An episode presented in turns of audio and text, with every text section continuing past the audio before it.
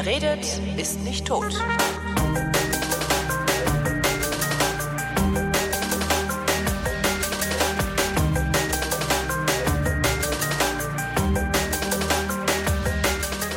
Ich bin Holger Klein und ich rede mit Marc Grübel und Michael Bonke. Guten Abend, die Herren.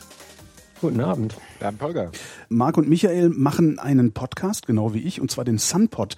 Äh, da geht's nur um Sonne. Oder worum geht's da? Es geht um alles, was mit der Sonne zu tun hat. Also auch astronomisches oder nur Energiegewinnung?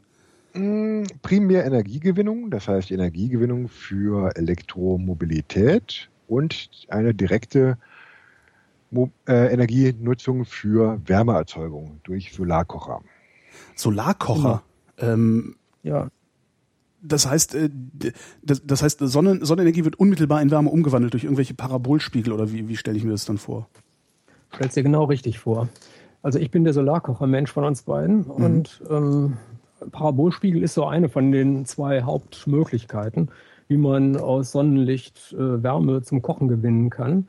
Die andere Möglichkeit ist, dass man durch eine mal geschickte Konstruktion ein Treibhaus baut und äh, den Treibhauseffekt nutzt. Das wäre die Alternative. Wie das kommst du? Wie, wie kommst ja. du auf die Idee, ähm, dich mit Solarkochern zu beschäftigen? Ist das, das ist das was für Afrika oder ist das was für unsere Breiten auch? Also ich, ich hätte vorher eine Wette abschließen können, dass in unserem Gespräch das Wort Afrika auftaucht. Ja, weil das ist so eine oh, dritte Welt, Entwicklungsländer, keine Energieversorgung auf dem Land, aber die wollen ja auch kochen und sollen ihre Wälder nicht abholzen, ra, ra. Genau, genau. Also ich habe äh, vor 20 Jahren Zeitungsartikel gelesen, genau dieses Inhalts, also 1992 hatte ich eine Freundin in Colorado besucht und die hatte da so ein Magazin liegen, wo ein Artikel drin stand über Solar Cookers International. Das ist so eine Hilfsorganisation, eine NGO in Kalifornien, die sich so Mitte der 80er Jahre gegründet hat, mit dem Ziel, sag ich mal, so in Kurzform Afrika zu retten auf diese Weise. Ne? Also die Leute da holzen die letzten Sträucher ab und, und, und Wälder, um noch irgendwie Brennholz zu haben und die Wüsten breiten sich aus. Und gleichzeitig haben die aber massig Sonnenschein und da ist es naheliegend, dass man eben mit Hilfe von Solarkochern äh, das Problem löst. Ja. Also zumindest denkt man das so als Westler. Und das habe ich damals auch gedacht. Und ich habe das nur gelesen damals und äh, ich fand es irgendwie faszinierend, hatte dann die Idee erstmal Hinterkopf abgespeichert und äh, ein paar Jahre lang erstmal dann gar nichts weiter damit zu tun gehabt. Dann 1996, vier Jahre später, hatte ich meinen ersten Internetzugang und da fiel mir das irgendwie wieder ein und siehe da, äh, die waren tatsächlich schon im Internet vertreten. Ich habe dann ähm, deren Website besucht. Damals hatte ich noch so ein 14.000er Modem, das war alles so ein bisschen langsamer. Aber die hatten eine Mailingliste, da habe ich mich ah. eingetragen und E-Mail ging ja damals schon einigermaßen flott. Ja, und Mailinglisten ja. haben noch nicht so genervt. Ne? Genau. Und dann habe ich erstmal als passives Mitglied ähm, diese ganzen etwas äh, sonderlichen Diskussionen, sage ich mal, ähm, mitverfolgt. Das war weltweit. Da waren also nicht nur Amerikaner, da waren Leute aus Finnland, aus Bolivien, aus Australien, sonst woher die da alle möglichen Spezialthemen, die man so haben kann, im Zusammenhang mit Solarkochern da diskutiert haben. Und ähm, ja, ich fand es einfach nur interessant, hatte aber noch nicht damals irgendwie so das Gefühl, ich müsste da irgendwie mit meinen Händen irgendwas basteln. Zumal ich auch eine ganz normale Stadtwohnung hatte, so ohne Garten, ohne Balkon oder so, wo ich so ein Teil hätte aufbauen können. Das hat erst vor vier Jahren angefangen dann letztlich, ähm, wo ich dann eine passende Wohnung hatte und ich bin Webdesigner, ich bin selbstständig da, mhm. mache Internetseiten.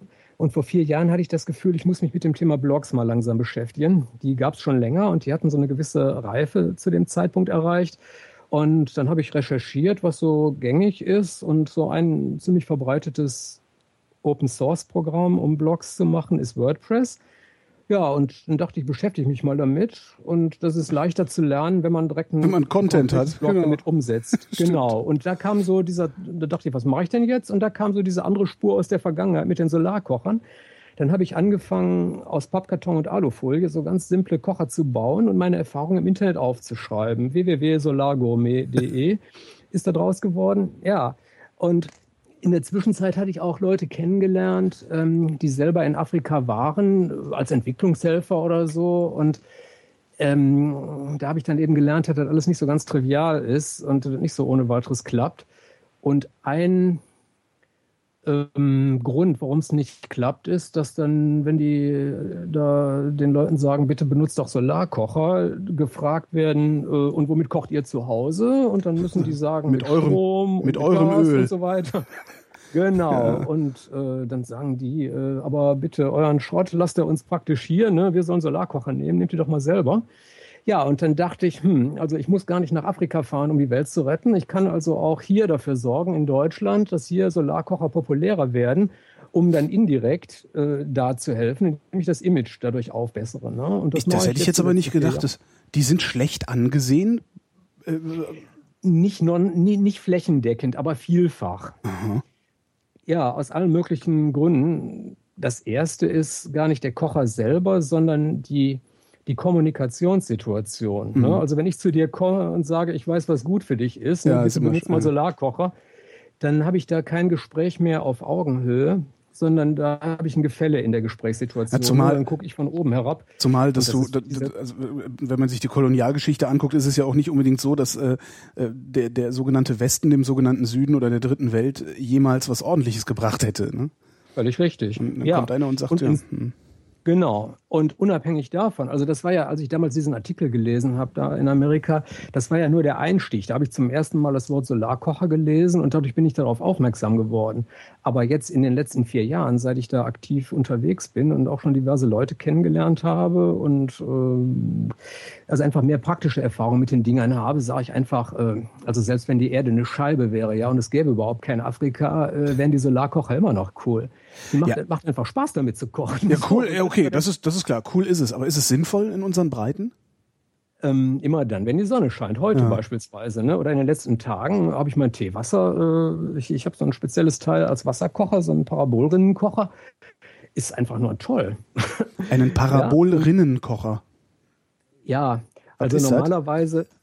Wenn man das Wort Solarkocher hört, hat man meistens vor seinem inneren Auge so eine dreidimensionale Schüssel. Ja, genau, so, so Paraboloid. Genau, bestenfalls so ein Ding wie diese wie diese großen Solarkraftwerke, die dann ihre Strahlen auf einen so einen Punkt auf dem Turm bündeln oder sowas. Genau, die bündeln das Licht in einem Punkt und in dem Punkt habe ich dann da meine 500 Grad und mehr und da kann ich ein Blatt Papier reinhalten und das fängt Feuer, ne? Mhm. Also das ist richtig heiß und ähm, da stelle ich einfach meinen Kochtopf hin und kann dann da kochen. Ähm, Parabolrinnen sind zweidimensionale Parabeln. Das heißt also, wenn ich mir vorstelle, ich habe einfach so ein, so, ein, so ein reflektierendes Alublech und biege das jetzt in einer Richtung durch. Ach so. Äh, und mache diese Biegung parabelförmig. Dann kriege ich keinen Brennpunkt, sondern eine Brennlinie. Ja. Klar, Dachrinne. Da, und da ja. stelle ich mein, da stelle ich mein äh, zylinderförmiges äh, Alugefäß hin, so ein Wasserbehälter, ne, äh, schwarz und isoliert. Und dann äh, habe ich den Leitofen, heißt das Ding. Und da kann ich in einer Stunde bei so einem Sonnenschein wie heute, also heute haben wir den ganzen Tag hier strahlenden Sonnenschein in Düsseldorf, ähm, da kann ich dann in einer knappen Stunde anderthalb Liter Wasser zum Kochen bringen. Und ähm, das reicht mir. Ja, vor allen Dingen, weil du sowieso zu Hause arbeitest, kannst du es halt auch nebenbei laufen lassen, ne? Muss halt auch nicht schnell ja, gehen. Ja, ich muss immer gucken. Ich habe jetzt, also ich bin umgezogen. Im Moment habe ich gerade wieder keinen Balkon. Ich muss dann vor die Tür gehen. Aber wenn ich draußen im Garten bin, da, weil da sonst auch keine Infrastruktur ist, so, also da, da habe ich keinen Kocher und keinen Strom und kein gar nichts. Äh, mhm. Da ist dann so ein, so ein Solarkocher natürlich optimal. Und das ist so auch einer von den Anwendungszwecken hier in Deutschland. Du fragtest ja, wo macht das Sinn? Ne? Ich ja. würde sagen, ähm, entweder im Garten oder im Urlaub, ne, wenn man irgendwie auf dem Campingplatz ist oder mhm. so oder mit Kanu unterwegs, solche Situationen, wo es eben erstmal keine Alternativen gibt, weil man vielleicht im Garten kein Feuer machen darf oder so, ne? Äh, oder aber wenn man auf Wanderungen ist ähm, und sowieso keine Infrastruktur hat, so entweder macht man ein Feuerchen oder eben man nimmt einen Solarkocher, ne? So, oder so ein Gasbrenner vielleicht, aber man kommt dann einfach länger mit dem Gas aus, was man so mit sich rumschleppen muss, wenn man halt zwischendurch immer wieder auch mal mit der Sonne kochen kann. Ist denn ähm, so eine Stunde für anderthalb Liter Wasser, ist das so, ein, so eine normale Größenordnung, in der äh, das stattfindet? Oder nee, gibt es auch Geräte, auch, die, die, die, die mehr Dampf haben? Ja, natürlich. Es gibt welche, die also äh, fünf Liter in einer halben Stunde oder so bringen. Aber die kann ich dann nicht mehr mit mir rumtragen. Der Witz ist, dass dieses Teil, von dem ich da jetzt gerade gesprochen habe, nur anderthalb Kilo wiegt. Und mhm. ich habe es dann immer so, es gibt so, ein, so, eine Art Transportsack, so, so ein zylinderförmiger. Äh, den kann ich einfach an meinen Rucksack hängen und nehme den mit und merke das gar nicht. Ne? Diese anderen, die schneller sind, da muss ich im Grunde irgendwie mit so, einem, mit so einem Transporter oder so fahren. Die sind einfach viel größer und wer, wiegen dann 10, 20 Kilo. Wer baut sich denn an sowas?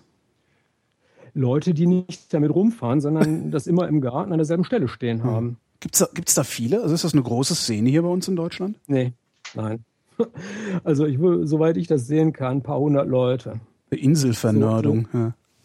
Es ist, es ist, ist eine super kleine Nische. Mhm. Ich, ich möchte noch was über die Sinnhaftigkeit von Solarkochern mal ähm, einwerfen. Nur zu. In, in Deutschland äh, verbrauchen wir äh, im Haushalt 10% unseres Stroms zum Kochen. Alleine wenn ich einen Solarkocher nur an einem Viertel, im Jahr, im, ein Vierteljahr lang einsetze, reduziere ich meinen Strombedarf insgesamt um 2,5 Prozent. Und das ist, denke ich, eine relativ große Hausnummer eigentlich.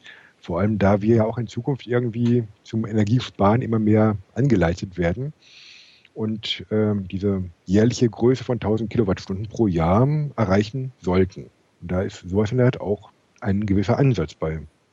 Äh, wie die jährliche Größe von 1000 Kilowattstunden pro Jahr erreichen soll. Pro, pro, Person, Verbrauch pro Person, oder? Es gibt, es gibt ähm, mehrere Studien, wo die halt aktuell bemüht sind, äh, Leute dazu zu animieren, diese 1000 Kilowattstunden pro Jahr zu erreichen. Richtig. Das ist eine relativ sportliche Größe. Aber wenn man sich ein bisschen ein, ich sag mal nicht, wenn man sich einzeln, aber wenn man etwas bewusst mit dem Strom umgeht, sei es nun, dass man die Kühlung gering hält, dass man LEDs verwendet, dass man vielleicht mit Photovoltaik-Kollektor, mit äh, Solarkollektoren sein Wasser warm macht und nicht mit mhm. Strom, kann man so eine Größe durchaus erreichen.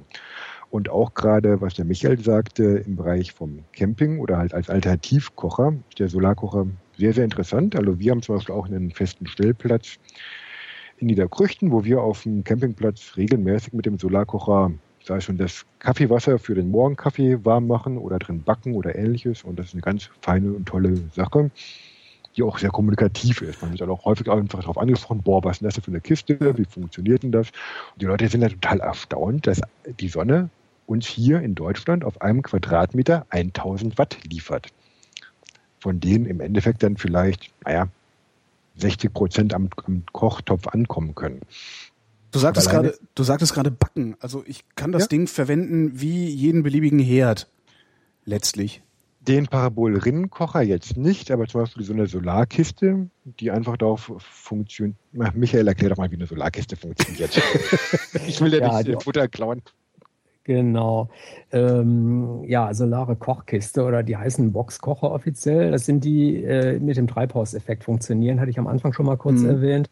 Man stellt sich vor, man hat eine, ähm, ja, eine quaderförmige, oder sagen wir mal eine Kiste aus Aluminiumblech, ähm, die umgeben ist von einer Kiste aus Holz und dazwischen sind so ungefähr zwei Zentimeter Abstand. Und da ist irgendeine Art von Isoliermaterial drin, ähm, also beispielsweise Schafwolle oder zerknülltes Papier oder irgendwas, was gut dämmt. Und das Ganze ist nach oben offen und abgedeckt mit einer doppelten Glasplatte, wie ein Thermopenfenster im ja. Grunde. Der Innenraum ist in der Regel ähm, schwarz gestrichen oder zumindest der Kochtopf ist schwarz gestrichen. Es gibt verschiedene Bauformen davon. Boxkocher. Also wenn du danach googelst Boxkocher, ne, dann hast du die mhm. und dann die Bilder angucken.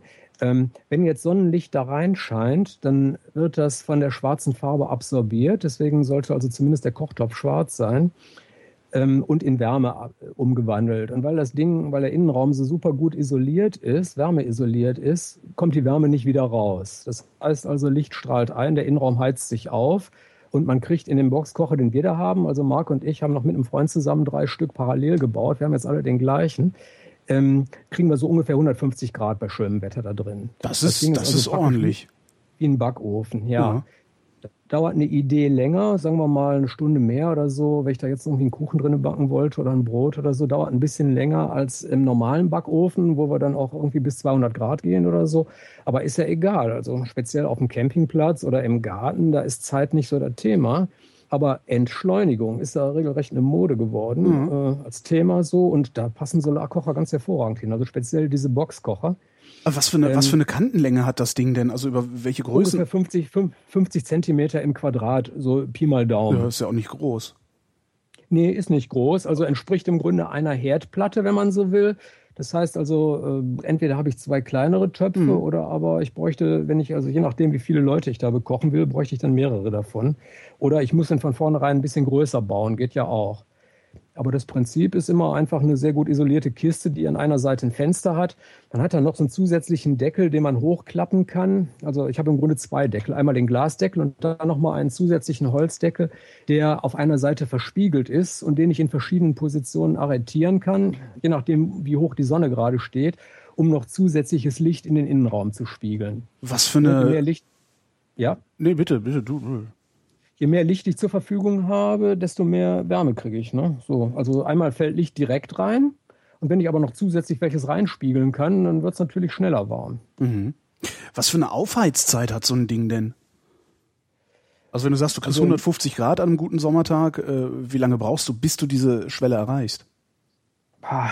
Also ähm, ich sag mal, eine Stunde wird man schon ungefähr rechnen müssen. Okay. Kommt drauf an. Marc, was hast du da für Erfahrungswerte bei euch da auf dem Campingplatz? Ich würde auch ungefähr eine Stunde sagen. Also wir machen das in der Regel so, dass wir die Box erstmal leer aufheizen, nachher öffnen, wobei natürlich sehr viel Energie verloren geht und dann den Kochtopf als solches reinstellen. Und dann fällt die Temperatur wieder ab, so auf circa 80 Grad, um dann ja. innerhalb der nächsten Stunde, in, in, der zweiten Stunde dann auf die Endtemperatur zu steigen. Mhm. Also dazu sollte man vielleicht noch sagen, eben weil es so genau so ist, wie es ist, dass man also, äh, naja, ein geschlossenes einen geschlossenen Behälter hat, kann man nicht alles kochen, was man auf dem Herd kochen kann, sondern äh, in der Regel Sachen, die man ähm, als Ganzes am Anfang reinstellt, also so wie ein Eintopf im Grunde oder wie mhm. Grundnahrungsmittel im Sinne von ähm, Kartoffeln oder Reis, packt die da rein, macht den Deckel zu und wartet, bis es fertig ist. Mhm. Wenn man Rezepte hat, die so ein schrittweises Zugeben von einzelnen Zutaten erfordert, ähm, braucht man wirklich einen Parabolspiegelkocher. Ja, einfach weil der die höhere Leistung hat. Da steht ja auch der Topf im Freien. Ähm, also da kann ich unmittelbar mit hantieren und also, den Deckel aufmachen von meinem Kochtopf und, und kann da weitere Zutaten reintun. Das Bild, das ich gerade im Kopf habe, ist jetzt so eine Satellitenschüssel, wo vorne auf dem LNB ein Kochtopf steht. Genau das. das ist der Parabolspiegelkocher. Und äh, der ist der leistungsstärkste. Ähm, das heißt also, wenn es mir um Power geht, um große Hitze, um Schnelligkeit, dass ich also praktisch genauso schnell bin wie auf einem normalen Herd, dann brauche ich einen Parabolspiegelkocher. Ne? Und eben für diese Art von Rezepten, wo ich eben zwischendurch äh, immer wieder nochmal mhm. umrühren muss, Zutaten hinzufügen muss, oder aber wo ich höhere absolute Temperaturen brauche. Ja, beispielsweise, wenn ich frittieren will, brauche ich ungefähr 200 Grad. Da komme ich mit dem Boxkocher so erstmal nicht hin. Ähm, da bräuchte ich auch einen Parabolspiegel für. Ne, ich habe so einen Parabolspiegelkocher, der leistet 1200 Watt. Also der ist, ist, ist sehr groß. Ähm, das ist, da äh, ja. Das, das kriegt kein normaler Herd mehr hin. Nee, das ist, das mache ich, also 1200 Watt mache ich mit meiner Induktionsplatte, ja.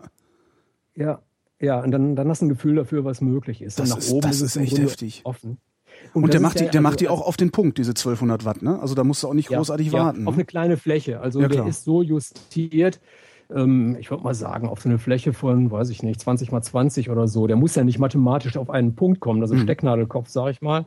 Der muss ja einfach nur den Topf treffen. Und ja. der Topf ist, der hat ja auch eine gewisse Ausdehnung. Ein 5-Liter-Topf oder so soll es ja dann schon sein.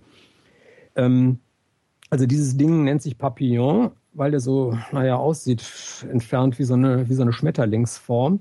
Das heißt also, wenn man sich vorstellt, bei einer normalen Schüssel, bei einer Parabolschüssel, schneidet man, äh, wenn man davor steht, oben und unten so ein Dreieck raus mhm. und schmeißt die weg. Dann habe ich praktisch so einen linken und so einen rechten Flügel übrig. Ja. Und den kann ich jetzt jeweils mit Gelenken an so einem Bodenteil äh, anbringen, sodass der, wenn ich den nicht brauche, hochklappbar ist.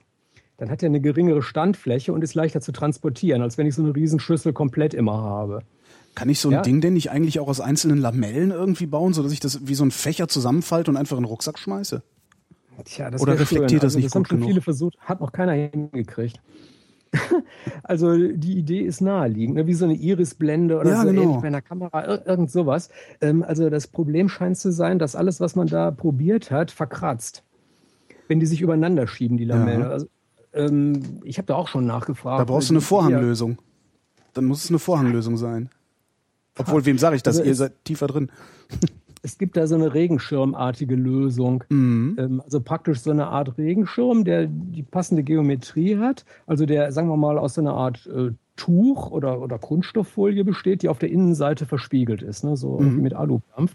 So ein Teil gibt es auch. Der leistet immerhin 500 Watt, ähm, ist aber irgendwie Ja, also den gibt es seit einem Jahr ungefähr und ich finde den, der ist von der Mechanik nicht sehr fest. Also der ist sehr instabil gegenüber Wind. Mhm.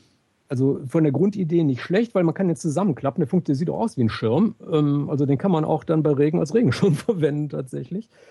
Oder als Sonnenschirm umgekehrt. Aber irgendwie ist das Ding noch nicht so ganz ausgegoren, habe ich das Gefühl. Also da finde ich diesen Leitofen, also diesen Parabol-Rinnenkocher an der Stelle besser als mobilen Kocher. Ne? Was würdest du? Solarkocher sind nicht mobil. Ja, was würdest du nehmen, um grillen zu gehen? Also ich meine, wir sind hier ständig. Ich wohne hier, ich wohne hier direkt, direkt neben dem neben dem äh, aufgegebenen Flughafen Tempelhof und wir gehen da ständig irgendwie ja. grillen. Ähm, ja. Das ist ja eigentlich ist das ja das coolste überhaupt. Parabolspiegelkocher. Ja, ganz klar. Gibt es sowas zu kaufen oder muss man sich das bauen? Nee, kann man kaufen. Was kostet sowas? Also, ähm, der, den ich da habe, der ist schon zehn Jahre alt. Den habe ich gebraucht gekauft, den gibt's nicht mehr. Ne? Mhm. Dieses 1200 Watt Teil. Aber was es zu kaufen gibt, leistet so um die 700, 750 Watt und die liegen so größenordnungsmäßig bei 400 Euro. Ui, okay, das, das ist. ja. Ja, man muss, da muss man halt bekloppt sein, so wie ich. Ich habe ja auch irgendwie mir total viele Solarpaneele gekauft, obwohl das ja. natürlich in keiner Weise äh, ja, also ich, ich habe sowieso Ökostrom und wenn ich mir ausrechne, wie viel von diesem Ökostrom ich mir für die Solarpaneele und die Laderegler und sowas äh, aus dem Netz ziehen könnte, äh, ich bin tot, bevor sich das amortisiert. Das, so verrückt sein muss man. Ja. ja. Ja, ja, dafür bist du aber jetzt unabhängig. Ne? Also wenn die naja, Netze nee. zusammenbrechen, hast du immer noch Strom. Wenn die Netze zusammenbrechen, habe ich immerhin genug Strom, um äh, ja mein kleines Radio durchgehend spielen zu lassen, sagen wir mal so. Also weil so große Flächen habe ich hier nicht. Ah, okay. Ja, also du brauchst einen Parabolspiegelkocher, wenn du grillen willst. Mhm. Ganz klar. Wie viel macht denn eigentlich so ein Grill? Also wie viel Watt kommt aus so einem Grill raus, dass man vielleicht noch eine Größenordnung hat? So ein Elektrogrill hat 2000 Watt. Nee, ich meine so normaler, so Kohlen an und äh, äh ich grille nicht, ich habe keine Ahnung. Ich weiß, weiß ich mir auch nicht, wie viel. Ja, das, das wird dann was sein, was, was wir irgendwann in den Kommentaren zu dieser Sendung stehen haben, hoffe ich mal. Ähm, okay. Jemand wird wissen, wie viel Watt äh, ein, ein, ein normaler Gartengrill mit äh, Klütten drin, äh, Brikett, genau, das war das Wort, was ich die ganze Zeit gesucht habe. Also so ein Brikettgrill oder wie die Dinger heißen ja. macht. Ähm, was für Formen gibt's denn da noch? Also die, wir, wir kennen die Kiste, wir kennen die Rinne und wir kennen die Parabol. Ich überlege die ganze Zeit, genau. was könnte man denn noch machen? Ja, das sind jetzt alles im Grunde Industrieprodukte. Also die kann ja. man praktisch nur kaufen. Oder den Boxkocher gibt es auch Baupläne. Also wir haben den ja auch selber nachgebaut. Ähm, wenn man handwerklich ein bisschen geschickter ist, kriegt man das hin. Für mich war es die Hölle. Also ich würde so ein Ding nie wieder bauen. Ich könnte mich doch eigentlich auch mit einer riesigen Lupe hinstellen und die Wurst braten, oder? Genau, richtig. Ja. Also es gibt, Sieht auch geiler aus, weißt du, so eine ein Meter Lupe. Ja, gibt's. Also es gibt sogenannte Fresnel-Linsen. Mhm. Schon mal gehört? Nee, Fresnel geschrieben. Ah, Fresnel habe ich schon mal gelesen. Mhm. Genau, ne? Fresnel, also ein Franzose war das, der sich das Ding ausgedacht hat. Das sind Platten, die so ja, unterschiedlicher Stärke, so sagen wir mal bis zu einem Zentimeter Dicke. Das ist meistens sowas wie Plexiglas oder irgendein so Kunststoff, der auf der Oberfläche aussieht wie früher so ungefähr alte LPs auf der Oberfläche, also ja. Langspielplatten. Das heißt, die haben so eine Riffelung auf der Oberfläche. Das sind die Dinger, die die, die die Busse, also die kleinen Busse zum Rückwärtsfahren hinten haben. Genau, genau. Oder die auch auf den alten ah. Overhead-Projektoren ja, ja, ja, ja, ja, genau. Die haben also die Wirkung wie eine Sammellinse, aber nicht die äußere Form von einer Sammellinse. Das heißt, man kann, die sind erfunden worden, um den Effekt zu haben, ohne dass man das Gewicht gleichzeitig hat. Verstehe. Ja. Der Herr Fresnel, der hatte den Job damals irgendwelche äh, äh, Leuchttürme an der Küste mit leichteren Linsen auszustatten. Mhm. Und da hat er sich diese Form der Linsen ausgedacht und äh, die kann man aber eben auch noch an allen möglichen anderen Stellen anwenden. Und es gibt äh, auf YouTube, habe ich Filme gesehen, es gibt da so ein Ehepaar in ähm, Florida, die äh, da greenpowerscience.com nennt sich das. Die haben also mehrere Fresnel-Linsen im Einsatz. Die haben teilweise dann so ein äh, Meter zwanzig im Quadrat, also Riesendinger mit einem Holzrahmen drumrum, die man so wie eine, äh, ja, wie eine Malerstaffelei praktisch so aufbauen kann. Und dann kann man die, die sind seitlich drehbar aufgehängt. Dann kann man diese ganzen, äh, also diese Linse als Ganzes schwenken mhm. und, äh, und in der Höhe dann nochmal verstellen, um einfach äh, ja, den Sonnenstand passend da äh, ja, zu nutzen. Und im Brennpunkt, also die konzentrieren das Licht wirklich wie eine, wie eine Lupe, wie eine Sammellinse in einem Punkt. Ja. Und die kriegen da über 1000 Grad, also 1200 oder irgend sowas. Brennst du dir aber einen Topf mit durch, ne? Genau, das heißt also, man muss die dann unscharf stellen, wenn man damit kochen will. Ah, oder grillen. Und, oder grillen, ja. genau. Oder, Obwohl es ja auch, ist halt auch schwierig. Dann hast du an der einen Seite ist die Wurst schwarz und am anderen Ende roh. Also Das ist schwierig, Ja, klar, nee, deswegen, wie gesagt, man muss die unscharf stellen, dann, damit du dann nur irgendwie eine Temperatur hast, die du wirklich nutzen kannst. Aber das funktioniert. Ne? Also das, das finde ich auch noch super interessant. Der Haken von den Dingern ist, dass die sehr kratzempfindlich sind. Also man mhm. müsste die dann nochmal irgendwie zwischen zwei Glasplatten packen oder so. Aber dann sind sie nicht mehr flexibel. Man will sie doch eigentlich auch ein bisschen flexibel haben, oder nicht? Ähm, die, die sollen schon einfach als nur ganz ebene Platte. Ach so, okay. Ich dachte, die wären auch so biegsam irgendwie noch dann dabei. Nee, die sind wahrscheinlich biegsam, aber in dem Holzrahmen sind die erstmal eingespannt und mhm. sollen so bleiben. Nur man kriegt halt, wenn man da wieder eine Glasplatte, also wenn du dir vorstellst, du hast einen Meter im Quadrat und dann nochmal eine Glasplatte davor und dahinter, da kommst du schon auf einiges Gewicht. Ne? Kann man Plexiglas also, nehmen oder ist das schlecht für, für Sonneneinstrahlung? Na gut, kratzt auch, ne? Kratzt auch. Also da, darum es ja gerade, dass das also draußen, naja, nicht so ganz ja. kratzfest ist. Aber gut, ähm, ich meine, ich, ich habe das irgendwann vor zwei Jahren oder so zum ersten Mal gesehen und ich denke, wir sind da ziemlich am Anfang der Entwicklung. Also die gibt es sich ja schon seit ein paar Jahren, aber jetzt für diesen Zweck äh, relativ neu. Und ich meine, wenn man sich mal überlegt, wie äh, Autos vor 100 Jahren ausgesehen mhm. haben, wie sie heute aussehen, äh, da würde ich sagen, wenn ich das jetzt auf die Solarkocher übertrage, da haben wir noch einiges zu erwarten. Ja, vor allen Dingen, weil wir uns in Zukunft auch bestimmt irgendwann mal, keine Ahnung, ob wir es noch erleben, aber ich kann mir gut vorstellen, dass wir uns in Zukunft auch die Frage stellen, ähm, wie viel Geld wir noch für Holzkohle ausgeben wollen, um eine Wurst zu genau. grillen im Park. Ne? Richtig. Ja, also, ja, zumal ja, meistens noch Tropenhölzer dann da. Ja, genau. Da habe ich neulich erst, ne? neulich erst gelesen, dass es häufig Tropenholz ist, was, was wir da äh, ja, für, für Bratwurst irgendwie verfeuern. Ja, ja. naja, gut. Und ich meine, über Massentierhaltung brauchen wir uns gar nicht zu unterhalten. Ne? Ja, kommt noch da gut, dann grillst du halt ein Halloumi oder so. Aber letztendlich ist es immer noch das Holz, äh, was da, was ja, da. Ja, ist richtig. Genau. Wobei du mir gerade noch das Stichwort gegeben hast, die Autos vor 100 Jahren. Ich meine, die Autos vor 100 Jahren haben ja auch als Elektroauto mal angefangen. Ich wollte gerade sagen, Audi ja. hat mal Elektroautos gebaut damals. Ne? Die ja, haben Rennen gewonnen mit Elektroautos.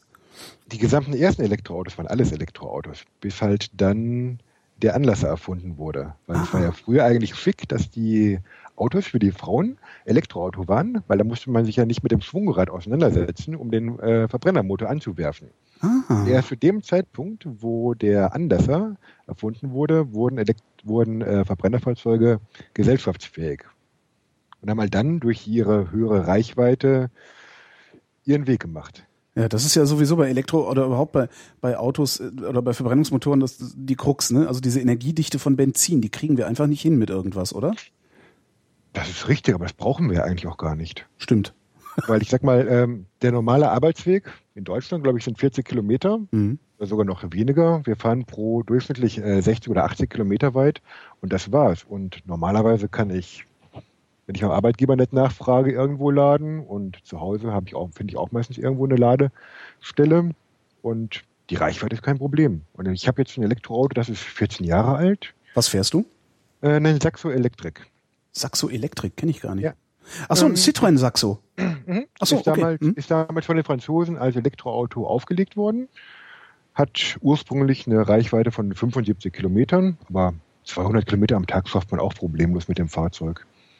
Das heißt, fährst halt früh morgens zur Arbeit, lädst du auf, musst eh acht Stunden äh, arbeiten, mhm. danach ist die Kiste voll, dann fährt man irgendwo zu einer Veranstaltung, Elektrotreffen, da gibt es auch meistens Strom und dann fährt man halt zurück und muss nochmal irgendwo auf dem Rückweg irgendwo vielleicht mal eine Stunde nachladen, damit man zu Hause ankommt. Dann aber halt auch mit leeren Batterien. Mhm. Egal. Wie wohnst du denn, dass du nachladen kannst? Weil ich habe ja immer so das, also ich träume ja auch, also mein feuchter Traum ist ja auch ein Elektroauto zu haben. Hm? Ähm, noch nicht mal aus Umweltgründen, sondern weil ich es einfach geil finde, elektrisch zu fahren. Das ist irgendwie so eine völlig falsche Herangehensweise vermutlich. Oder eine amoralische. Ähm, Nein.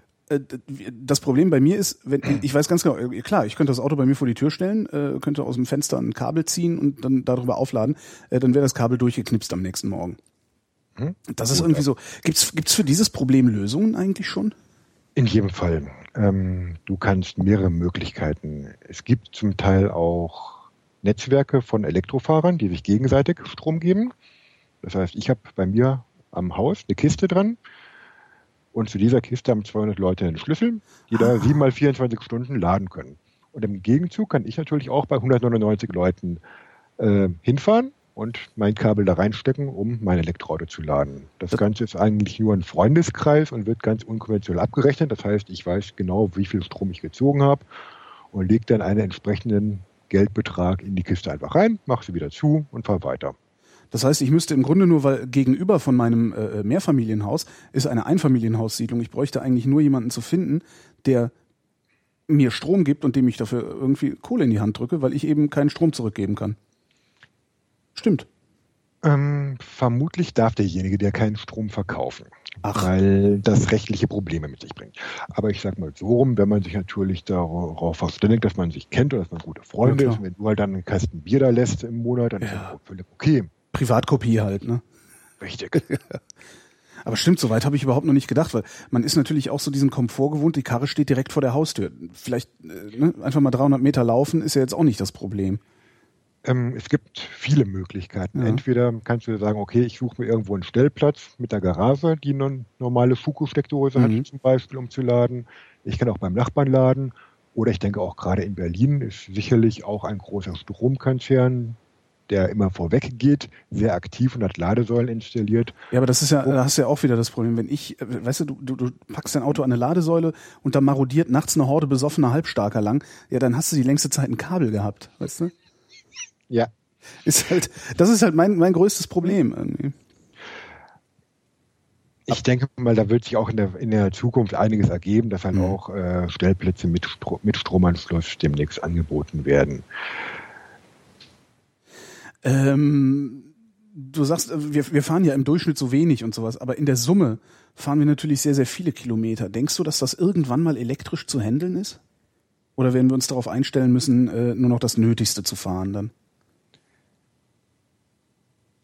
Mm, Im Alltag, denke ich mal, wird sich Elektromobilität irgendwann durchsetzen, weil das sind ja eigentlich immer so für den Normalbürger kurze Strecken, die irgendwie so deutlich unter, unter 100 Kilometer liegen. Ja. Ähm, und ich sag mal, solange wie ich nicht damit versuche, nach Italien elektrisch in Urlaub zu fahren, funktioniert das. Ich sag mal, die meisten Leute fahren ja eh all-inclusive in die, fliegen in die Türkei und brauchen dafür kein Auto. Und selbst wenn, ähm, ich kann auch so ein Elektroauto auf einen Autozug packen, wo ich auch noch ganz komfortabel laden kann und dann am Zielort weiterfahren. Mhm. Oder aber ich kann halt mich zur Bahn fahren, mich in die Bahn setzen und dann am Ferienort vielleicht auch ein Elektroauto mieten. Das gibt es ja auch im Allgäu ein Projekt, wo solche Elektrofahrzeuge auch für Touristen angeboten werden. Ja, Citroën hat auch angekündigt, hier in Berlin jetzt so ein, also wir haben so ein neues Carsharing-Dingsbums hier in äh, Berlin. Ähm, das ist so wie früher die Bahnfahrräder. Also hier stehen halt tausend Smarts in der Stadt und äh, du kannst ja einfach einen nehmen und fährst dann mit dem von A nach B und stellst ihn wieder hin. Ähm, also so ein Carsharing ohne fixe Stationen. Hm? Und ähm, Citroën hat jetzt irgendwie rumgemeldet oder irgendwo kam es her, dass sie äh, das jetzt mit Elektroautos hier probieren wollen in Berlin. Das finde ich dann auch mal interessant. Also dann hättest du da eben allen Komfort, den du brauchst. Äh, für Kurzstrecken dann tatsächlich ein Elektroauto, das noch nicht mal deins ist, weil die Dinger ja immer noch saumäßig teuer sind. Ne? Nö, eigentlich überhaupt nicht. Wieso sind die teuer? Äh, die kosten signifikant über 20.000 Euro oder nicht? Ich finde das teuer für ein Auto. Also ich. Äh, also, nein, nein, nein, Moment mal. Also ein Elektroauto kostet keine 20.000 Euro. Nee?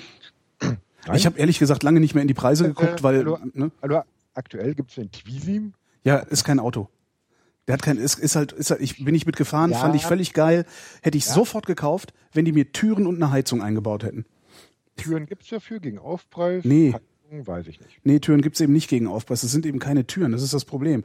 Ähm, das sind so halbhohe Dinger ja, also es sind halt halbe Türen, weil wenn die Türen dran machen, dann können ja. sie es nicht mehr als Sonder-Kfz äh, zulassen. Ah. Und dann müssen sie, das ist eben das große Problem. Also Twizy ist kein Auto. Das ist, das ist so eine Katastrophe, weil ich hätte es sofort gekauft. Gut, dann, dann nimm halt, dann nimm halt zum Beispiel eine Mia. Ist halt ein Dreisitzer, ja. kostet 22.000 Euro inklusive Batterien. Das ist das Problem am Elektroauto. Du, ja. musst, halt, du musst halt immer, ähm, du musst halt ein bisschen anders kalkulieren. Das heißt, die Hälfte deiner Mobilitätskosten bezahlst du im Voraus und die andere Hälfte bezahlst du, wenn du den Strom tankst. Das bedeutet, wenn du jetzt ein Elektroauto kaufst für 100.000 Kilometer mit einem Akkusatz, der 100.000 Kilometer hält, mhm. zahlst du halt 50 Prozent deiner Mobilitätskosten im Voraus, was erstmal abschreckend erscheint. Das ist, ist das. Falsch. Ist aber falsch. Psychotrick. Weil weil es gibt keine bessere Geldanlage, als in Energie anzulegen. Guck dir mal zum Beispiel den Strompreis an. Mhm. Der Strompreis ist im letzten Jahr ähm, um 9,5 Prozent gestiegen. Das ist ungefähr, stimmt nicht, die Spritpreise sind um 9,5 Prozent gestiegen. Ich habe mal irgendwie vor einem, ungefähr einem guten Jahr ein Bild von der Tankstelle gemacht, habe genau ein Jahr später das gleiche Bild gemacht, habe es mal ausgerechnet, kam auf 9,5 Prozent, habe beim Statistischen Bundesamt nachgeguckt und die haben gesagt, ups, du hast genau recht, es sind echt 9,5 Prozent. Hm. Ich merke das immer mit dem Motorrad, weil mein Pkw ist ein Diesel und Motorrad fahre ich immer nur, wenn es warm ist. Das heißt, äh, ich, fahr, ich tanke immer ein halbes Jahr lang keinen Super. Mhm. Ähm, und kriege dann jedes Mal einen Schreck, wenn ich wieder Super tanke. Weil wenn natürlich jede Woche der Preis um einen Cent steigt, merkst du es ja nicht so gut. Ne? Ja. ja, stimmt. Aber jetzt kommt natürlich ein Punkt, wenn natürlich die, die Strompreise oder die Energiepreise steigen für die Mobilität, dann ist ein Akkusatz äh, bestens angelegt, weil das heißt Geld, was du im Voraus bezahlt hast. Das heißt, ich weiß heute ganz genau, was mich der Akkusatz für die nächsten 100.000 Kilometer kostet. Also 50 Prozent meiner Mobilität, Mobilitätskosten sind fix. Ja. Und die anderen 50 Prozent muss ich ja halt mit dem Strom betanken. Sind dann variabel. Aber letztendlich sind doch meine, meine Mobilitätskosten dann, ja gut, dann sind 100 Prozent meiner Mobilitätskosten variabel. Hm. Naja, hm. Nee, geht die Rechnung auf? Ich überlege gerade, wo der Haken an dieser Rechnung ist. Ähm, es kann sein, ja. dass meine Psyche mir da gerade einen Streich spielt und einfach einen Haken macht, weil ich, äh, weil ich so, so rum noch nie gedacht habe. Aber irgendeinen Haken muss es da geben. Hm. Ähm, ich habe es mal ausgerechnet. Ich habe eine Excel-Datei gemacht, wo ja. ich einen Verbrenner gegen ein Elektroauto habe antreten lassen. Mhm. Und ähm, das, das Entscheidende nachher ist eigentlich erstaunlicherweise noch nicht mal der, der Spritpreis oder der Strompreis. Ob der Sprit von 1,50 oder 2 Euro kostet, ist völlig egal. Das einzige Entscheidende ist nachher der Wiederverkaufspreis. Ja. Und da haben Elektrofahrzeuge eigentlich die Nase vorne. Weil ich sag mal, wenn, wenn du dir einen Verbrenner neu kaufst, ist der nach drei, vier Jahren die Hälfte wert. Wenn nicht noch schneller, ja. Mhm. Gut. Wenn du, wenn du ein Elektroauto hast, ähm, den Elektromotor, ist der ist ja, ein Elektroauto ist relativ simpel aufgebaut, sage ich mal. Es gibt einen Akku, mhm. es gibt eine Steuerung, es gibt einen Elektromotor. Der Elektromotor wirst du im Normalfall nicht kaputt bekommen. Mhm. Die Steuerung geht auch nicht kaputt. Also die Akkus sind das, was im Prinzip so wie Sprit halt irgendwann mal kaputt geht. Ähm, das hieß jetzt bei meinem Saxo Elektrik. Ja, die Kiste ist 14 Jahre alt und ich habe in den fünf Jahren, also ihm äh, so gut wie gar keine Reparaturen gehabt. Fahren wir einen 14 Jahre alten Verbrenner, was da alles kaputt geht, ja, ja da bist ja arm bei. Ja. Weil ich glaube, ich habe jetzt ja Auspuffanlage, Einspritze, weiß der Geier was. Ja, ja sicher. Also, das ist, ich, ich, ich werde jetzt, ich kriege jetzt auch einen neuen Auspuff. Äh, ja, hm? ja. Brauchen wir gar nicht drüber reden, ja. Hab ich alles nicht, ja. ja. Das heißt auch, du hast, ja, im Grunde bei dir verschleißt nur der Akku und die Karosserie im Zweifelsfall. Wobei, wenn Korrekt, die aus, wenn die aus einem, aus einem ordentlichen Kunststoff ist, dann hält das Ding auch länger, als du lebst, ne? Richtig. Leider ist es halt äh, ein konventionelles Auto, was mhm. halt ganz normal verzinkt ist und was halt dann umgerüstet wurde. Selbstverständlich haben heute Fahrzeuge, die aus Aluminium und Carbon gebaut sind, eine wesentlich höhere Lebenserwartung, gar keine Frage. Stimmt. Klingt, klingt auf jeden Fall plausibel, dass wenn ich, ähm, was, was sagtest du eben, dieses Ding für 22.000 Euro, was ist das? Ein Dreisitzer? Von wem kommt der? Ähm, das ist, das Auto heißt Mia mhm. und wird ähm, von ähm, so einem Nischenanbieter hergestellt. Ah, okay. Die heißen, die heißen Mia Electric und haben eigentlich gar nichts mit Automobil am Hut ah, gehabt, verstehe, okay. auf diese Schiene aufgestiegen sind. Ähm, also kein Konzern, der da irgendwie versucht, was in den Markt zu drücken oder sowas. Doch, was ich, doch, doch, Mia Electric ist schon ein Konzern. Ach so. Aber, aber jetzt kein renommierter Autohersteller.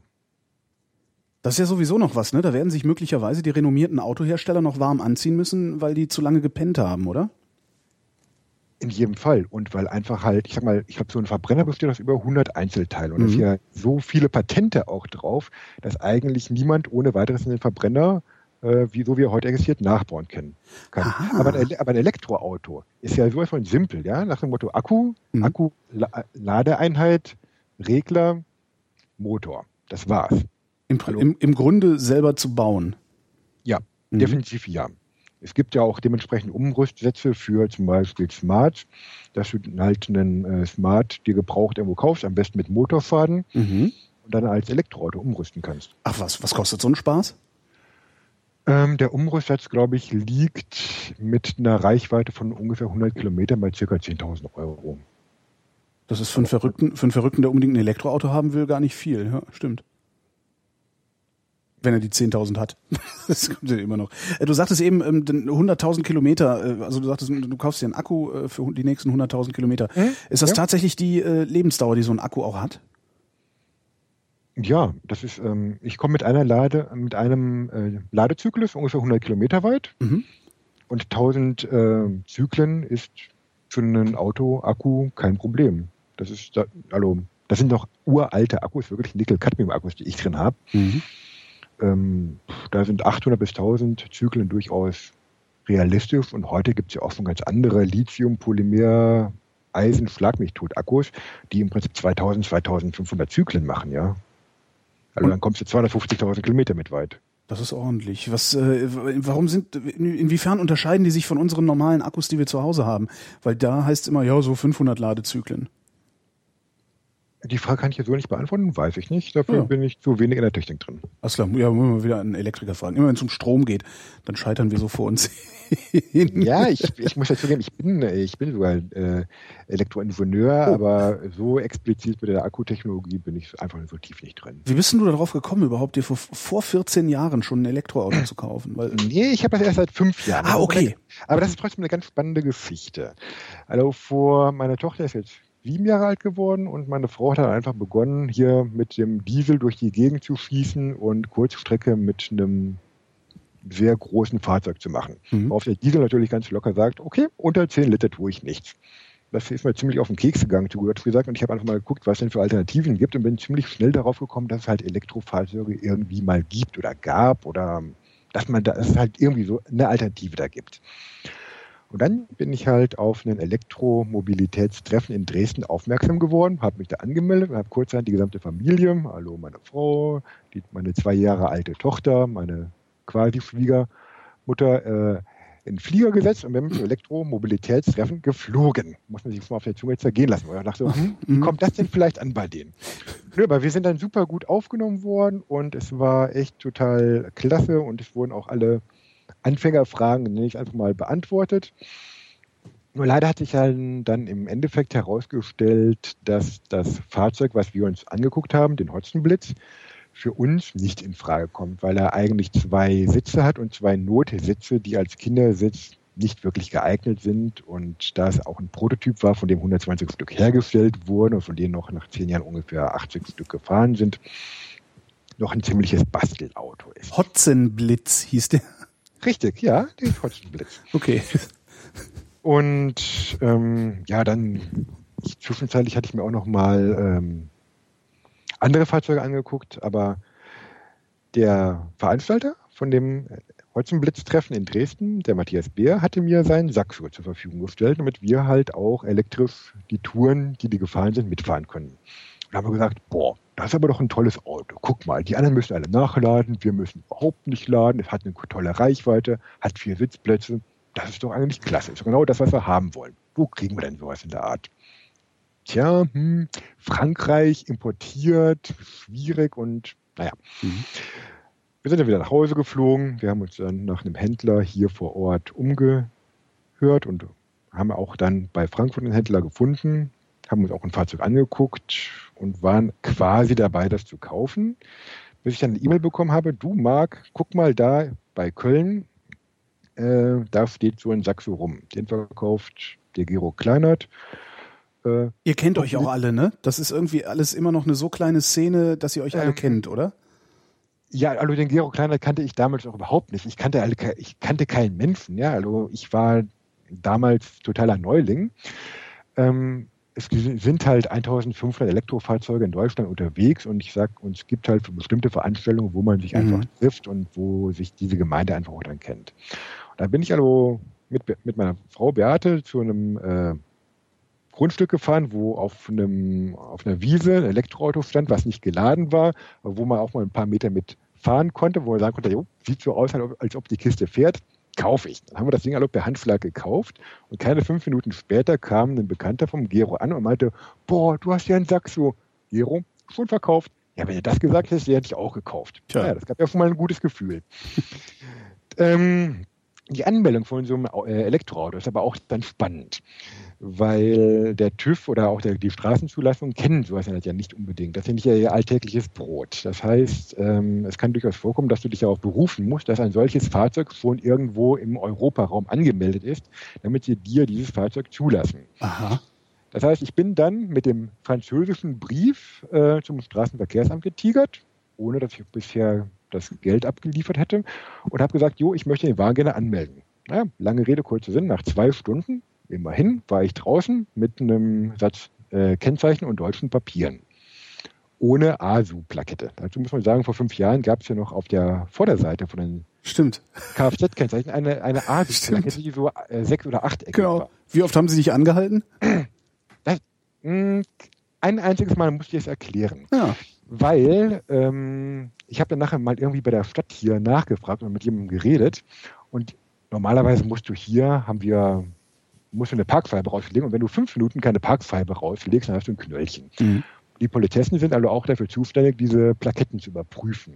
Und ich habe also bei der Stadt Willig dann mal mit jemandem gesprochen, der mir dann sagte, ja, es ist ja allgemein bekannt, dass Sie ein Elektroauto fahren. Worauf mir dann auch klar war, warum ich niemals ein, ah. ein Strafmandat bekommen habe. Bist du, okay. wird, wird dir mit Wohlwollen, begegnen die Leute dir mit Wohlwollen oder halten die dich für einen Verrückten? Oder sind wir mittlerweile so weit, dass Elektroautos äh, so akzeptiert werden, dass sie sagen, oh cool, der ist modern? Nein, das ist eigentlich schon innerhalb dieser fünf Jahre immer mit Wohlwollen mhm. akzeptiert worden. Ich habe also vor vier Jahren dann hier meine Stromtankstelle eingeweiht und halt auch eine Ich bin äh, leise Mobil-Aktion gemacht, die auch von der Presse begleitet wurde und wo auch der Bürgermeister äh, vor Ort war, also auch schon vor vier Jahren. Da muss man eventuell nochmal erklären, warum denn Elektromobilität interessant ist, wo doch, obwohl doch 560 Gramm CO2 je Kilowattstunde entstehen im Europamix. Ja, aber das ist viel zu abstrakt. Also das aber, ne? nee, nee, nee, nee, aber man hat sich durchaus schon dafür interessiert und die Nachbarschaft war eigentlich auch alle, alle total begeistert, weil, boah, das ist ja so ein leises Auto, das ist ja toll, das hört man überhaupt nicht. Mhm. Und das war schon wirklich, man wird schon mit Wohlwollen, denke ich, gesehen. Der TÜV ist auch immer total glücklich, wenn ich komme, weil sie mal was anderes sehen, als sie gewohnt sind. Und das ist total klasse. Es gibt noch eine lustige Geschichte, diese Umweltplakette, die es ja immer gibt, damit man in die Städte reinfahren darf. Ja. Als die aufkamen, ähm, gab es halt eine Sonderregelung für Elektrofahrzeuge, dass die halt auch diese grüne Plakette bekommen. Ich weiß, dass in München einige Leute, ich glaube, zwei Jahre lang gebraucht haben, um diese Plakette zu bekommen. Weil das Amt nicht verstanden hat, womit sie es zu tun haben, wahrscheinlich Richtig, mal wieder. Ne? Ja, mhm. ja, ja. Ich war keinen hier, Vorgang für. Ja. Ich, ich war ja in Willig beim TÜV. Ich muss sagen, die haben sich stark angestrengt, aber haben es doch immer, immerhin geschafft, mir dann diese Plakette nach 30 Minuten zu geben. So, fand ich eine gute Leistung. Nö, die Kiste ist eigentlich nur genial. Ähm, man muss halt aufpassen, dass die, dass man Fußgänger vielleicht, der einzige Nachteil ist, dass halt bei Geschwindigkeiten unter 30 km/h man das Fahrzeug wirklich nicht mehr hört. Das heißt, du bist quasi ein etwas überdimensioniertes Fahrrad, mhm. das man nicht hört. Und die Fußgänger, die halt dann nach Gehör die Fahrbahn überqueren, sind dann manchmal auch etwas überrascht, dass du da bist. Hupst du dann oder hast du noch eine separate Hupe, die nicht ganz so laut ist wie eine normale äh, Autohupe? Nein, nein, nein. Ich gehe einfach nur vom Gas und lasse die Leute dann rübergehen oder das passt dann schon. Man gewöhnt sich dran. Das heißt, weil ich wäre ich wär fast mal in Goch, das ist ja auch da bei euch in der Ecke, mhm. da wäre ich nämlich fast mal von einem Twike überfahren worden. Mhm. Mhm. Ähm, wenn man Elektromobilität, wenn man mit dem Elektroauto unterwegs ist, ist die Fahrweise eh viel defensiver, weil du bremst ja nicht mehr. Weil sobald du vom Gas gibst, gehst, äh, gewinnst du deine Energie zurück, mhm. indem dann der Motor als Generator fungiert, wie ein Fahrraddynamo und den Strom wieder in deine Akkus einspeist. Das heißt, du bist eigentlich bemüht, dass du nicht mehr auf die mechanische Bremse trittst. Mhm. Ja, dich ja natürlich auch sehr vorausblickend einfach, schau, äh, einfach fährst. Und das macht die ganze Sache sehr viel entspannter und ruhiger. Außer für die Typen hinter dir, die hupen die ganze Zeit rum. Nein, überhaupt nicht. Echt nicht? Oh ja sag mal, die, die wundern sich vielleicht einfach nur an der Ampel, warum du, äh, warum du äh, 50 Meter vorher anfängst langsamer zu werden und warum du damit bei Tempo 20 auf die Bremse tippst und auf einmal stehst. Mhm. Aber das ist kein Problem. Und dann wundern sie sich, warum du schneller wegkommst als sie, ne? Weil das ist ja auch das, das finde ich ja auch an Elektrofahrzeugen so cool, dieses Drehmoment, was da, was da hinter diesen Elektromotoren steckt.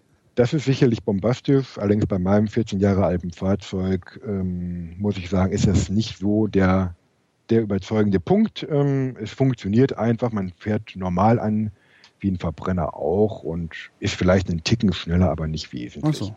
Bei, den neuen, bei, bei, den neuen Elektrofahrzeugen ist es sicherlich anders. Ich sag mal, wer schon mal Tesla mitgefahren ist, das ist so ein 100.000 Euro Sportwagen, Elektro-Sportwagen, kann das äh, gut nachvollziehen. Ähm, also ich habe 100.000 Euro für einen Sportwagen hört sich ja erstmal viel an. Nö. Aber, ich, wenn, aber wenn, ich, wenn, ich, wenn ich mir einen Porsche kaufe, wenn er, wenn er nackig ist, kostet er 60.000 oder 70.000 Euro. Und wenn ich, bis ich meine Extras eingebaut habe, bin ich auch dort, ja. Ohne dass ich einen Akkusatz habe. Und Tesla fahren ist also wirklich von richtig geil. Ähm, ich glaube, der hat irgendwie knapp auch 4,0 Sekunden von 0 auf 100. Und das geht echt ab wie eine Rakete dann. Ja. Ähm, dieses, diese, diese kleineren Elektroautos, also wie jetzt deins zum Beispiel oder dieses Mia, ähm, was für Höchstgeschwindigkeiten schaffen die? Und wie wirkt sich die Höchstgeschwindigkeit auf die Reichweite aus? Also mein Fahrzeug schafft 95 km/h. Das reicht ja, ja. Ähm, also damit darf ich auch auf die Autobahn. Das geht auch relativ gut. Ich sag mal so 90 sollte man schon mindestens auf der Autobahn fahren können, um gut im Verkehr mitschwimmen zu können. Mhm. Wenn ich jetzt mit 95 km wirklich durchtrete, sinkt die Reichweite um, ich würde mal sagen, circa 10 bis 15 Prozent. So die Lieblingsgeschwindigkeit ist halt irgendwo um die 70, also auf der Landstraße, wo es halt kontinuierlich läuft. Und dann kommst du wie weit? Was hattest du gesagt? Ich habe es nicht notiert. Ich, nee, ich, die, die Standardreichweite sind 75 Kilometer. Mhm. Ich habe aber zwischenzeitlich noch mal meinen Kofferraum geopfert und dort noch ein kleines äh, Akku-Pack reingesetzt. Und ich komme momentan so auf 120 Kilometer plus. Ja, das ist doch super. Ähm, was, wenn du sagst, du hast ein kleines Akku-Pack in den Kofferraum eingesetzt, was, was ist in, dein, in deinem Universum klein? Das heißt, der Kofferraum existiert nicht mehr. okay. ist sowas eigentlich teuer? Also sind Akkus teuer? Ich, ich habe überhaupt keine Vorstellung davon, was es kostet, einen Akku zu, zu kaufen, der, der dann tatsächlich auch genug Strom liefert, um so ein Auto anzutreiben. Der Akku, der Akku, den ich im Kofferraum habe, der treibt nicht alleine das äh, Auto an. Der ist einfach nur als Unterstützung für die alten Batterien da. Weil mhm. die Batterien sind jetzt ja auch schon über zehn Jahre alt und kommen so langsam in ein Alter, wo du sagst, naja, für die eine oder andere Zelle wird jetzt zu Problemen führen. Aber die Probleme entstehen durch die hohen Ströme. Und dieser Zusatzpaket ist eigentlich dafür da, um die hohen Ströme abzufangen. Dass dadurch auch die Reichweite so signifikant erweitert wird, ist eigentlich nur ein positiver Nebeneffekt. Ähm, ja, so ein Akkupack kostet schon richtig Geld. Ich sag mal, ich glaube, das sind 128 Volt mit 40 Ampere-Stunden, kostet roundabout 3000 Euro. Aber ich weiß auch, dass wenn ich die Maschine, die jetzt, den, dass wenn ich den Saxo mal in die Presse gebe, weil er seine 120, 150.000 Kilometer erreicht hat, das ist so wo, die, wo diese Fahrzeuge anfangen, sehr viele Probleme zu haben, dass ich diesen Akku-Pack aus dem Kofferraum vermutlich wieder rausnehmen werde und ins nächste Auto reinpacken kann. Mhm. Was sind die Probleme, die der Saxo dann macht? Also dann ganz einfach die normale Mechanik, Lenkung, Achsen. Genau, tralala. das richtig, ja, ja. Es sind also keine Elektroprobleme, äh, sondern es sind die normalen Probleme, die daher kommen, dass äh, normale Autos zu Elektroautos umgebaut werden und sie nicht von null an als Elektrofahrzeuge konzipiert werden, oder? Weil ja. da könnte man solche ja. Probleme ja äh, doch relativ simpel umgehen, denke ich mal.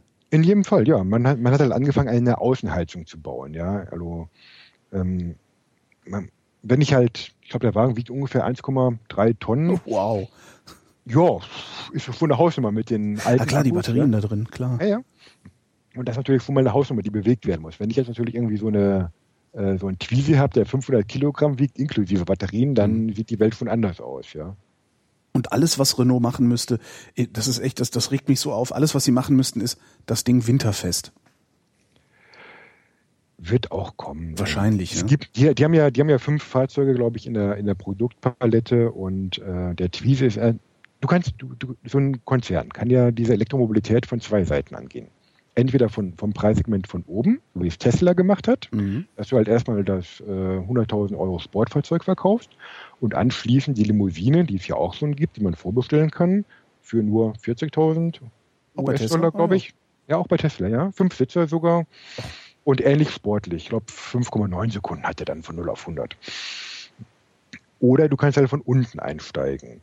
Und ähm, Renault hat es halt von unten gemacht und Tesla halt von oben. Aber ich denke mal, irgendwie durchsetzen wird es sich sicherlich in der Zukunft.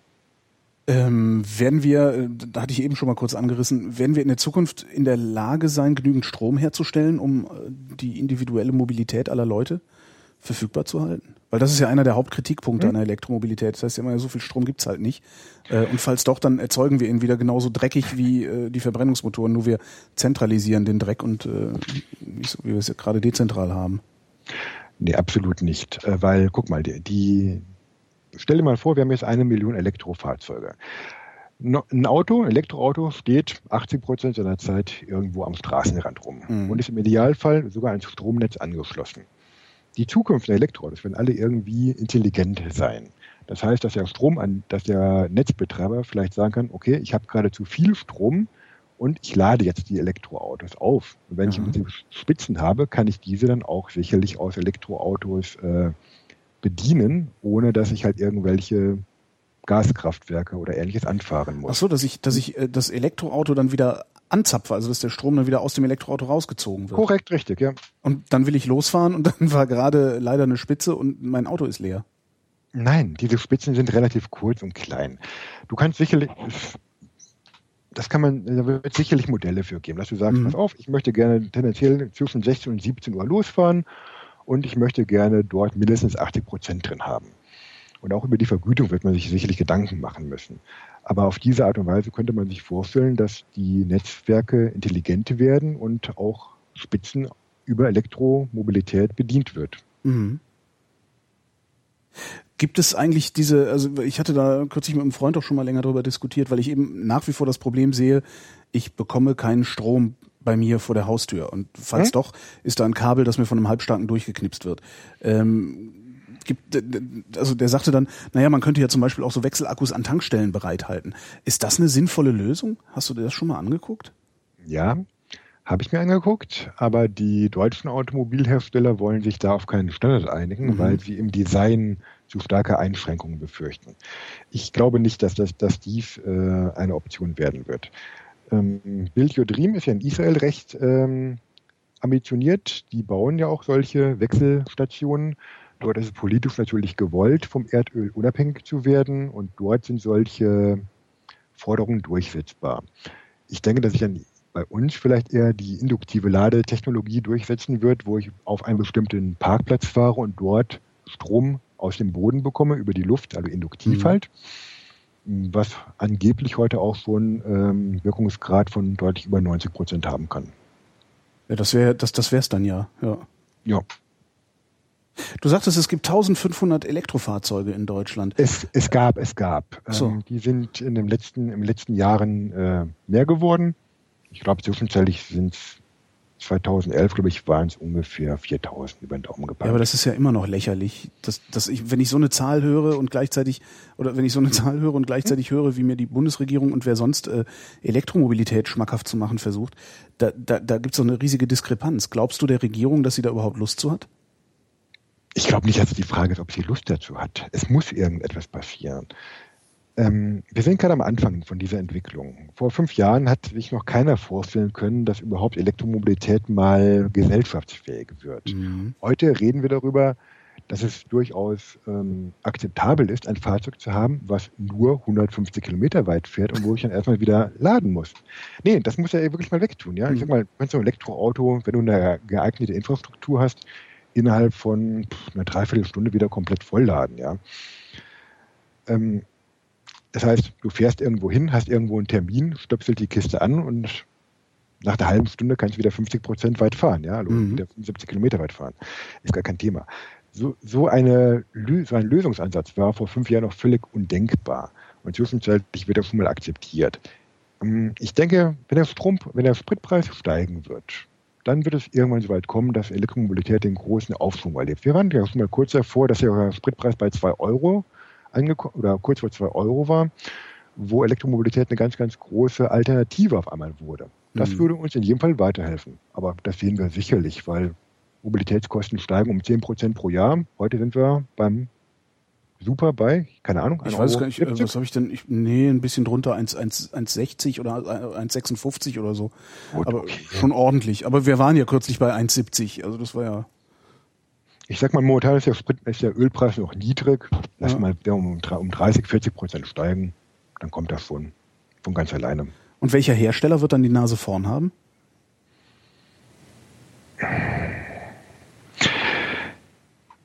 Weiß ich nicht. Also es gibt niemanden, den du für am vielversprechendsten hältst? Oder am meisten ich, ich, ich, aktuell würde ich den Franzosen die höchste, die höchste ähm, Kompetenz dazu sprechen, mhm. weil sie einfach halt schon vor 10, 15 Jahren diese Fahrzeuge gebaut haben und auch kontinuierlich im Betrieb gehalten haben. Aber Elektromobilität ist jetzt wirklich kein Hexenwerk. Mhm. Es ist so simpel aufgebaut mit einem Akku, mit einer Ladeelektronik, mit dem Elektromotor, dass da eigentlich kurzfristig auch ein Konzern, der keinerlei Erfahrungen hat, einsteigen kann. Wie hier zum Beispiel Mia Electric, ja. Diese Firma gab es vorher nicht. Die haben vorher niemals in ihrem Leben Autos gebaut. Hast du mal von diesem, es gab mal so ein, so ein Fahrzeug, das ich ganz interessant fand, das hieß Loremo. Ähm, hast du von dem schon mal gehört? Ja. Weißt du, was aus dem geworden ist? Weil da habe ich mich dann irgendwann nicht mehr drum gekümmert. Ich hatte mich mal bei denen in eine Mailingliste eingetragen, aber dann auch nie wieder was gehört von denen. Hab ich nie wieder was von gehört. Das ist ah. äh, eins der vielen Projekte, die dann im Sande verlaufen sind. Ja, man muss leider sagen, einer der vielen Projekte, weil, ich sag mal, solche Firmen wie auch der Hotzenblitz äh, werden, wurden in der Vergangenheit sehr stark torpediert und ich denke auch, man hat sehr viel Propaganda dagegen gemacht. Ähm, wie gesagt, Elektromobilität war lange Zeit nicht salonfähig. Ja, mhm. und ja war halt was für Ökos, ne? So Körnerfresser, Dreiradfahren, genau. Vielleicht noch nicht mal das. Mhm. Ähm, was, was du gerade sagtest, so schön, der Twizy ist ja kein Auto. Das hätte die Automobilindustrie auch noch äh, bis vor zwei Jahren, glaube ich, so unterschrieben, dass jetzt im Prinzip ein renommierter Autobauer ein Fahrzeug wie den Twizy auf den Markt mhm. bringt. Die absolute Revolution. Ja, wahrscheinlich, ne? Wobei sie es auch nicht als Auto anbieten. Ne? Ich habe dann mit denen auch gesprochen, habe gesagt, hey, was soll das denn? Und ich sagte, nein, nee, das ist ja ein Spaßfahrzeug nur.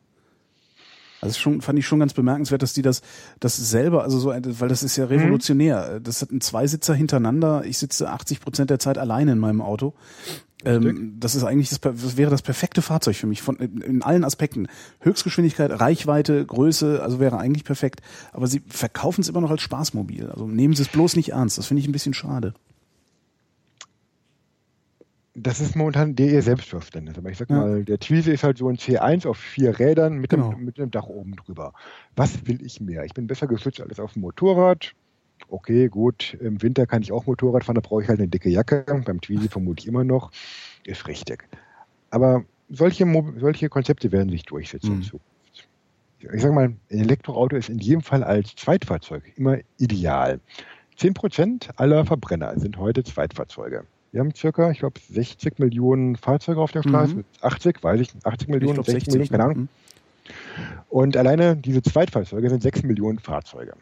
Damit Elektromobilität zu betreiben, ist kein Problem. Diese Fahrzeuge müssen nicht in den Urlaub fahren und müssen keine Reichweite über 150 Kilometer haben. Wenn ihr da euren Podcast macht, was macht ihr denn da eigentlich in eurem Podcast? Unterhaltet ihr euch die ganze Zeit darüber, was ihr, was ihr wieder Neues, äh, Neues an Elektroautos gefunden habt und was ihr an Solarkochern gebaut habt? Wir haben mit dem Thema Elektromobilität und Solarkochern angefangen. Das heißt Elektromobilität, Akkus, Strom in den Akku und Fahren, was die Leute damit für Erfahrungen haben, welche Firmen es gibt und welche, äh, welche Alltagstauglichkeit diese Sachen haben. Beim Thema Solarkocher sind wir ein bisschen später gestartet. Das heißt, wir haben die Konstrukteure von Solarkochern äh, interviewt. Und dann haben wir aber eigentlich auch festgestellt, dass das für einen Podcast vielleicht nicht genug an Themenmaterial ist. Und an der Stelle möchte ich mir gerne an Michael übergeben, dass er dann die weiteren okay. dokumentiert. Ja, aber ich warte, warte noch kurz, weil ich frage mich nämlich auch, also bei Elektromobilität, das ist, da gibt's eigentlich gibt's doch da echt wenig zu erzählen drüber, ne? Weil selbst die Technik total simpel ist, wie du schon sagtest.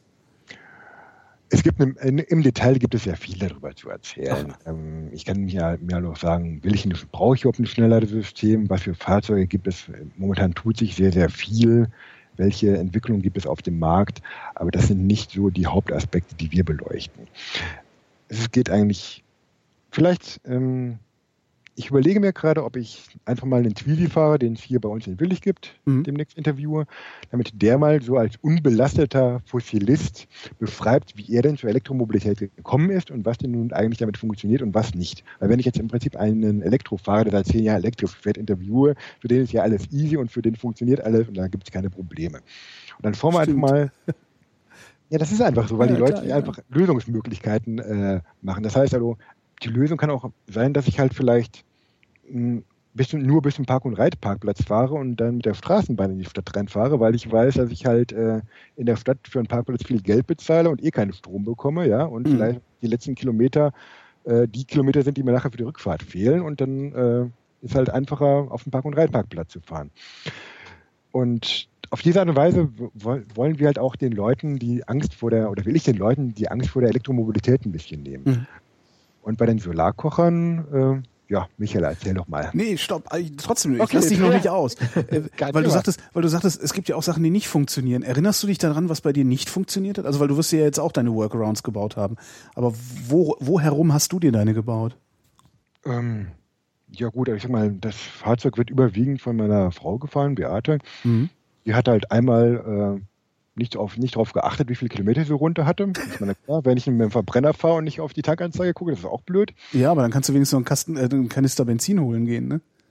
Ja gut, ich meine, die stand halt da irgendwo beim Fitnessstudio und äh, stellte fest, ups, ich komme jetzt wohl nicht mehr zurück und habe zwei Kinder äh, mitgenommen. Der hat sich also ein Taxi geholt und dann habe ich das Elektroauto nach Hause überführt.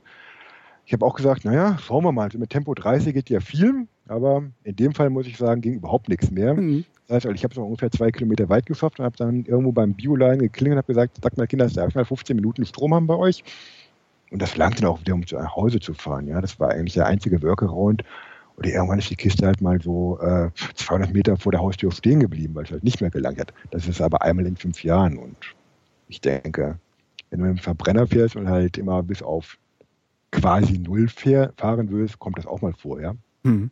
Das ist aber trotzdem, glaube ich, eins der, ein, ein, was macht man, wenn man mit dem Ding auf freiem Feld stehen bleibt? Also, weil, weil man echt keinen Strom mehr hat. Gibt's du bleibst, du bleibst mit dem Ding nicht auf dem freien Feld stehen. Ähm, ganz einfach, weil du merkst ja, wenn es zu, zur Neige geht und der Verbrauch ist ganz stark äh, von der Geschwindigkeit abhängig. Ja. Ich habe so ein Problem auch mal gehabt, als ich ein Auto überführt habe, äh, in der Nähe von Köln hierhin und eigentlich Heidewitzka, jetzt habe ich rechte Kapazität und gebe viel Stoff. Und dann habe ich einmal festgestellt, ups, dir fehlen eigentlich 10 Kilometer von der mhm. Reichweite her weil ich das System falsch gestartet hatte und eigentlich nur mit einem Akkusatz gefahren war, anstelle mit, äh, mit beiden. Und da habe ich einfach gesagt, naja, okay, gut, was machen wir jetzt? Es gibt zwei Möglichkeiten. Entweder wir halten jetzt an, entweder bei der Feuerwehr oder bei McDonalds und laden eine Stunde nach. Oder ich fahre halt mit Tempo 30 nach Hause. Und ich sage, okay, gut, fahren wir mit Tempo 30 nach Hause. Also bisschen, du kommst an. Das heißt, der Reservekanister ist im Grunde eine Verhaltensanpassung. Ja, absolut. Mhm. Sowieso das Elektroauto ist das geniale Fahrzeug, um energieeffizient fahren zu lernen. Mhm. Weil, wie ich es von vorhin gesagt habe, du fährst vorausschauend oder ob du nun einen Verbrenner hast oder ein Elektroauto, wenn du an der roten Ampel oder wenn, wenn die Ampel, wenn die rote Ampel grün wird und du noch eine Rest, eine Restgeschwindigkeit drauf hast, musst du halt nicht mehr aus dem Stand beschleunigen und sparst dir schon mal die, diese Beschleunigungsenergie ein. Das gilt für beide Fahrzeuge. Das ist einfach nur vorausschauendes Fahren. Und dafür ist ein Elektroauto genial. Mhm. Also ich habe auch, nachdem ich das Elektroauto hatte, mit unserem Verbrenner äh, Verbrauchswerte erreicht, die ich vorher niemals gesehen habe weil man einfach vorausschauender fährt. Hm. Jetzt können wir mal wieder an Marc übergeben. Weswegen wollten Michael, wir eigentlich an Marc übergeben? Michael. Äh, Michael, Verzeihung, ich bin doof. äh, Verzeihung. Äh, weil, genau, weil wir über Sunpod reden wollten, über unseren Podcast. Genau, weil wir über einen Podcast reden, weil wir ein bisschen Werbung machen. Ne? Genau.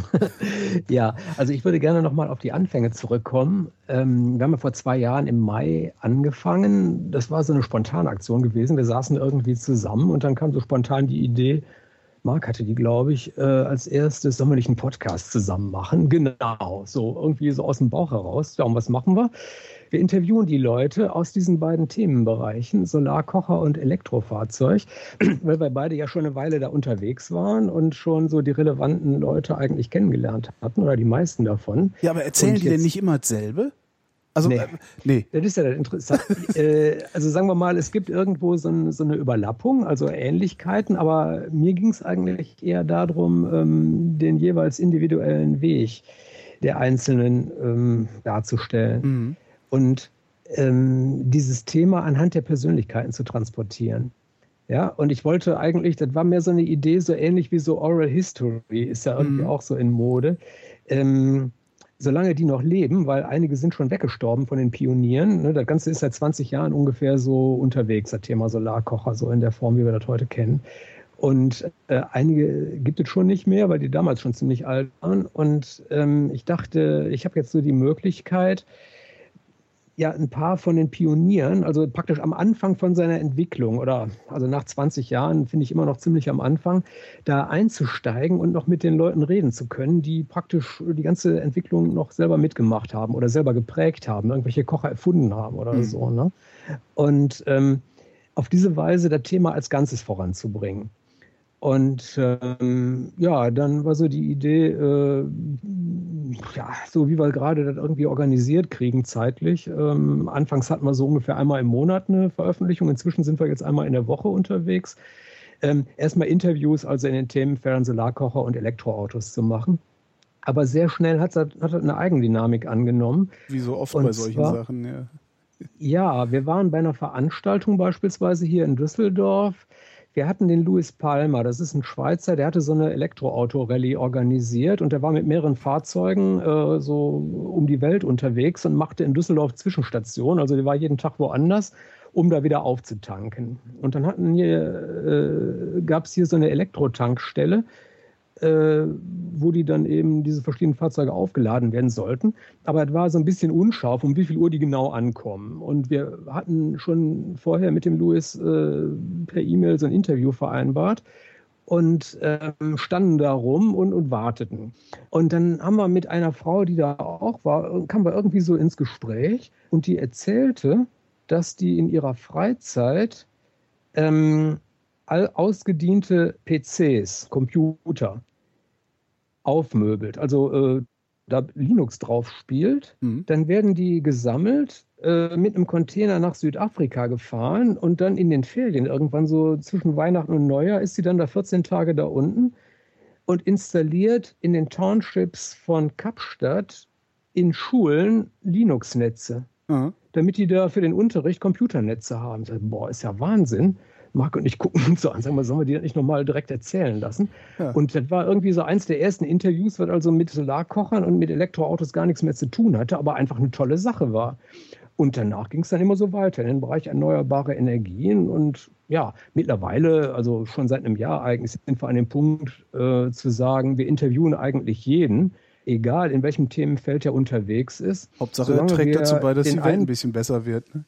Genau das. Ha, genau. Ja. Und äh, also alle Podcasts sind Interviews. Ne? Also mhm. äh, bis auf dann einmal so, so, zum, zum Jahreswechsel, dann machen wir irgendwie so eine Art, also da unterhalten wir zwei uns und machen da so einen Ausblick und Rückblick. Aber eigentlich sind alles ansonsten Interviews und ähm, also mittlerweile haben wir 74 Folgen online und ich schneide gerade die 75, die jetzt am Sonntag rauskommt. Da war ich letzte Woche im Wuppertal-Institut, das ist hier quasi so zwei Minuten mit der Bahn von Düsseldorf entfernt und habe mich da mit so Autoren von so einer Studie über Commons unterhalten, was jetzt also dann am Sonntag kommt, äh, also Gemeinschaftsgüter, mhm. was also ein absolut spannendes Thema ist, äh, in bestimmten Kreisen schon seit langer Zeit durch, aber so der, im allgemeinen Bewusstsein nicht. Und ich finde, also ich versuche immer Themen zu identifizieren und dann durch die passenden Leute ähm, klar, vorstellen zu lassen, von denen ich das Gefühl habe, dass die wichtig sind. Ja, jetzt also für meinen Anteil jetzt an dem Ganzen. Und äh, Commons ist ein, ist ein zentrales Thema. Hm. Also ich bin durch diese Solarkocher natürlich auch ganz allgemein in den Bereich erneuerbare Energien, Umweltschutz und so natürlich gekommen, weil das ist da auch so ein, so ein Thema äh, von vielen.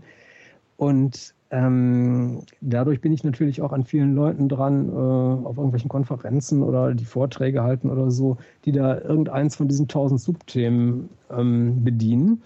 Und ähm, ich meine, gerade jetzt hier in Düsseldorf ist in Berlin genau dasselbe. Da kommen alle möglichen Leute aus aller Welt hin, um Vorträge zu halten. Ja. Ich brauche gar nicht groß zu fahren im Grunde, obwohl ich das noch zusätzlich tue. Und äh, ja, ich muss sagen, dieser Podcast, obwohl er ja wirklich nur Hobby ist, ne, und ja. jede Folge irgendwie, also von der Reichweite braucht man nicht zu reden, jetzt im Verhältnis zu Deutschlandfunk oder irgendwas. Aber ähm, das ist ein Türöffner. Ich habe so viele tolle Leute kennengelernt. Mhm. Inzwischen geht dir wahrscheinlich genauso. Ja genau. äh, die man ohne den Podcast nie kennengelernt ja, hätte. Ne? Und also ich hatte schon zwei alternative Nobelpreisträger. Also das sind jetzt nicht nur die Leute ja, so. hier so in der Nähe, mhm. sondern ähm, ja, die ich anders wahrscheinlich nie kennengelernt hätte. Und äh, also das ist, hat mein, wie soll ich sagen, das Ding ist, ist, ist ein Tool zur Steigerung meiner Lebensqualität, würde ich sagen. So. Das ist doch prima. Dann wünsche ich euch noch viel Steigerung eurer Lebensqualität. Michael Bonko ja, und Marc Grübel waren das, die Macher des Sunpod. Vielen Dank fürs Gespräch. Danke, Holger. Das ist gerne. Und ich bin Holger Klein und danke euch für die Aufmerksamkeit.